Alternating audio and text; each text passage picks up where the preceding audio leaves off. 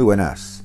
En este capítulo me gustaría que hiciéramos una pequeña reflexión sobre el GAP, ¿no? El famoso método de glúteo, abdomen y piernas que sin duda alguna pues causó furor hace unos años atrás y lógicamente va perdiendo un poquito de tendencia porque como todos aquellos eh, programas que tienden a ser muy comerciales, pues tienen las patitas muy cortas a la hora de, de la verdad, ¿no? Y es que al final la filosofía de GAP es, pues, lógicamente, trabajar de forma focalizada en glúteos, abdomen y piernas, pero no se tiene en cuenta el factor principal y el factor eh, que realmente buscamos, ¿no? Y es que realmente las personas, las mujeres eh, en general, pues lo que quieren es verse más tonificadas, verse con poca grasa corporal general y entonces sí que ya también les gustaría y les encantaría lógicamente pues que, se les marcara más el glúteo, las piernas, tener el abdomen pues bien perfilado y todo esto, ¿no? Y es normal, ¿no? al final la estética corporal nos importa, nos gusta, nos encanta, yo soy el primero y a mí me gusta ser muy muy realista, ¿no? Entonces, eh, parece ser que con el tiempo y en vista de los resultados ¿no? de, que causaron los GAP, pues empezaron a aparecer eh, pues planificaciones que a mí me parecen mucho más correctas y mucho más acordes con, el propósito ¿no? de estas personas que queréis eh, perder grasa y mejorar vuestra composición corporal en general. Y son los entrenamientos full body, ¿no? Los entrenamientos a cuerpo completo y más aún aquellos que en los que son full body pero además puramente de entrenamiento de, fuerza, ¿no? que implican la mayor cantidad de masa muscular por sesión, ¿no?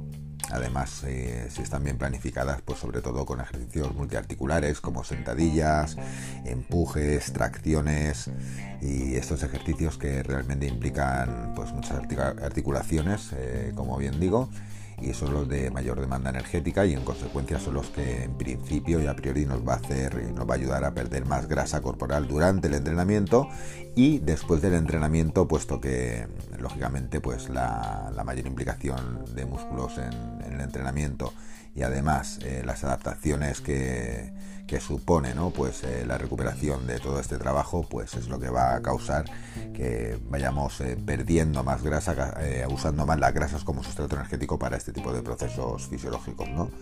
Y es ahí donde realmente quiero entrar y es que esa combinación quizás de entrenamientos full body, ¿no? entrenamientos a cuerpo completo, con una intensidad adecuada, con una frecuencia adecuada para poder soportarlo lógicamente. Y dependiendo, como siempre digo, del nivel de la persona, del nivel fitness, de las condiciones y tal, pues es una muy buena combinación para, para empezar a perder grasa, para empezar a, a tomar contacto con los entrenamientos de fuerza con un concepto más dinámico, no tan tan aburrido, entre comillas, aburrido para algunos y algunas, que como son los, eh, los entrenamientos a, series simples, por ejemplo, ¿no? Entonces, entrenamiento dinámico, entrenamiento de fuerza, entrenamiento variado, entrenamiento eficiente, en la gran mayoría de casos se planifica bien y esto sí que nos va a generar un gasto energético enorme, nos va a hacer que perdamos muchísima grasa y muchísima grasa en el caso de que estemos en déficit calórico, siempre hay que decirlo, pero estamos hablando de entrenamiento y luego sí que ya eh, cuando estamos eh, con ese ya concepto claro de que tenemos que perder grasa y luego pues eh, lógicamente realzar la, musculatura pues entonces sí que daríamos quizás más énfasis en algún en alguna fase pues ese entrenamiento de glúteo de piernas ya no digo de abdomen porque eso es un caso aparte del cual hablaríamos en otro en otro episodio y nada, pues esas zonas donde realmente nos interesa más o son, se nos van quedando atrás o simplemente pues necesitan especial atención, pues sí que tendría sentido pues hacer un trabajo más específico, ¿no? Que tampoco un gap, ¿eh? porque yo creo que realmente estas filosofías de entrenamientos de una hora entrenando glúteos, abdomen y piernas a diario, eh, poco intensas deben ser para poder soportarlas a diario y realmente pues eh, que cree las adaptaciones necesarias, ¿no?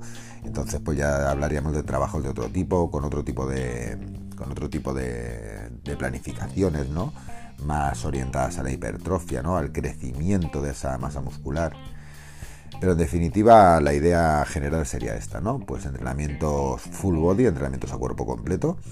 ¿Para qué? Pues lógicamente para realzar y para crear una demanda energética enorme y en consecuencia perder más grasa corporal o que nos ayude por lo menos el entrenamiento a perder más grasa durante el entrenamiento y post entrenamiento, todo hay que decirlo y luego darle mayor énfasis a ese glúteo y abdomen, que no hay glúteo y piernas, perdón, y no abdomen, eh, pues para realzar esa figura, ¿no? esas zonas que en un momento dado pues podemos eh, pensar o, ver que realmente se quedan atrasadas, ¿no? Pues muy bien, un saludo y hasta la próxima.